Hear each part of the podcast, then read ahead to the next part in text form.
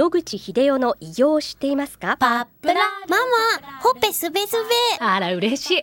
パパも毎日元気で疲れ知らずね。まあな。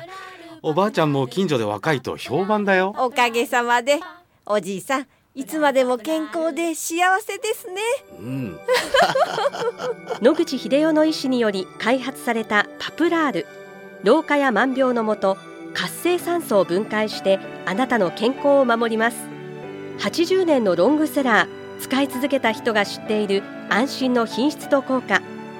その悩みいつまで我慢しますか？まずはお試しを。お問い合わせは東洋厚生製薬所へ。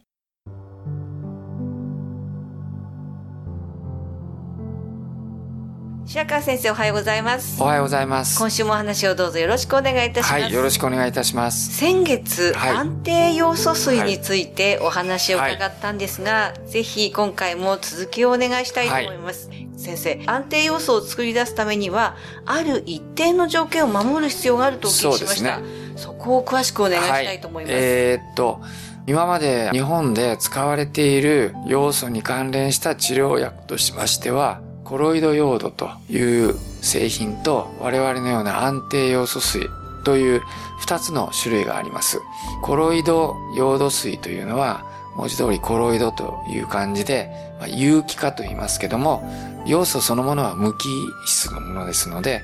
ヨード鎮気をそのまま飲んだら死んじゃうんですね。ですので無機のままだと危ないということで、まあそういういろんな工夫をして有機化することによって安全性を確保するというやり方をしています。で、我々はそれとは別にコロイドヨードの作り方を知りませんので、有機化するっていう技術は持っておりません。無機のまんま飲まして患者さんに害を与えないということをするのはどうしたらいいかってことで、この10年間いろいろ悪戦苦闘してきました。その結果、無機のヨードにいろいろな処理を加えて、いろんな物質を加えると、無機のままでもですね、甲状腺を壊さないで、副作用なく使えるということが分かりました。ちょっと詳しくは言えないんですけども、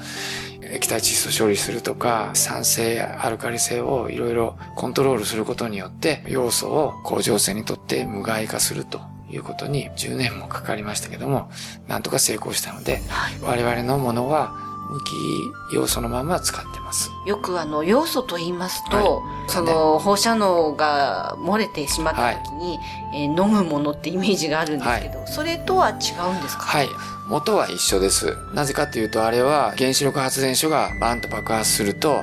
放射能を出す要素が大量に出るということが分かってまして、それ吸い込むと、当然今の理屈で言うと、甲状腺に入っていって、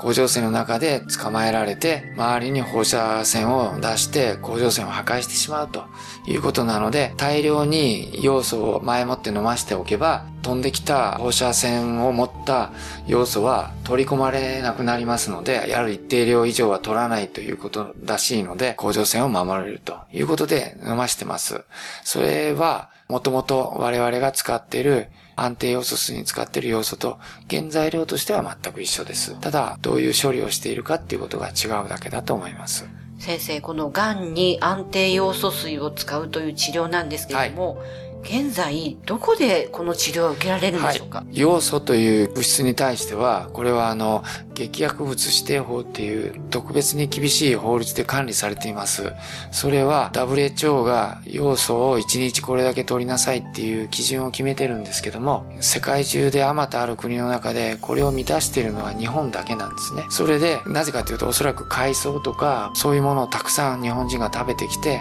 その中に要素がたくさん入っていたからだと思います。他の国で海に面してないところはそういうの食べませんので、特に大陸の奥の方の国では要素が足りなくて甲状腺腫というような病気が流行っているということは知られています。そこで、これ以上要素を取ると、まあ、甲状腺を破壊する可能性があるということで、注意しなさいという意味で、劇薬物指定法になっているわけですけども、まあ、我々が、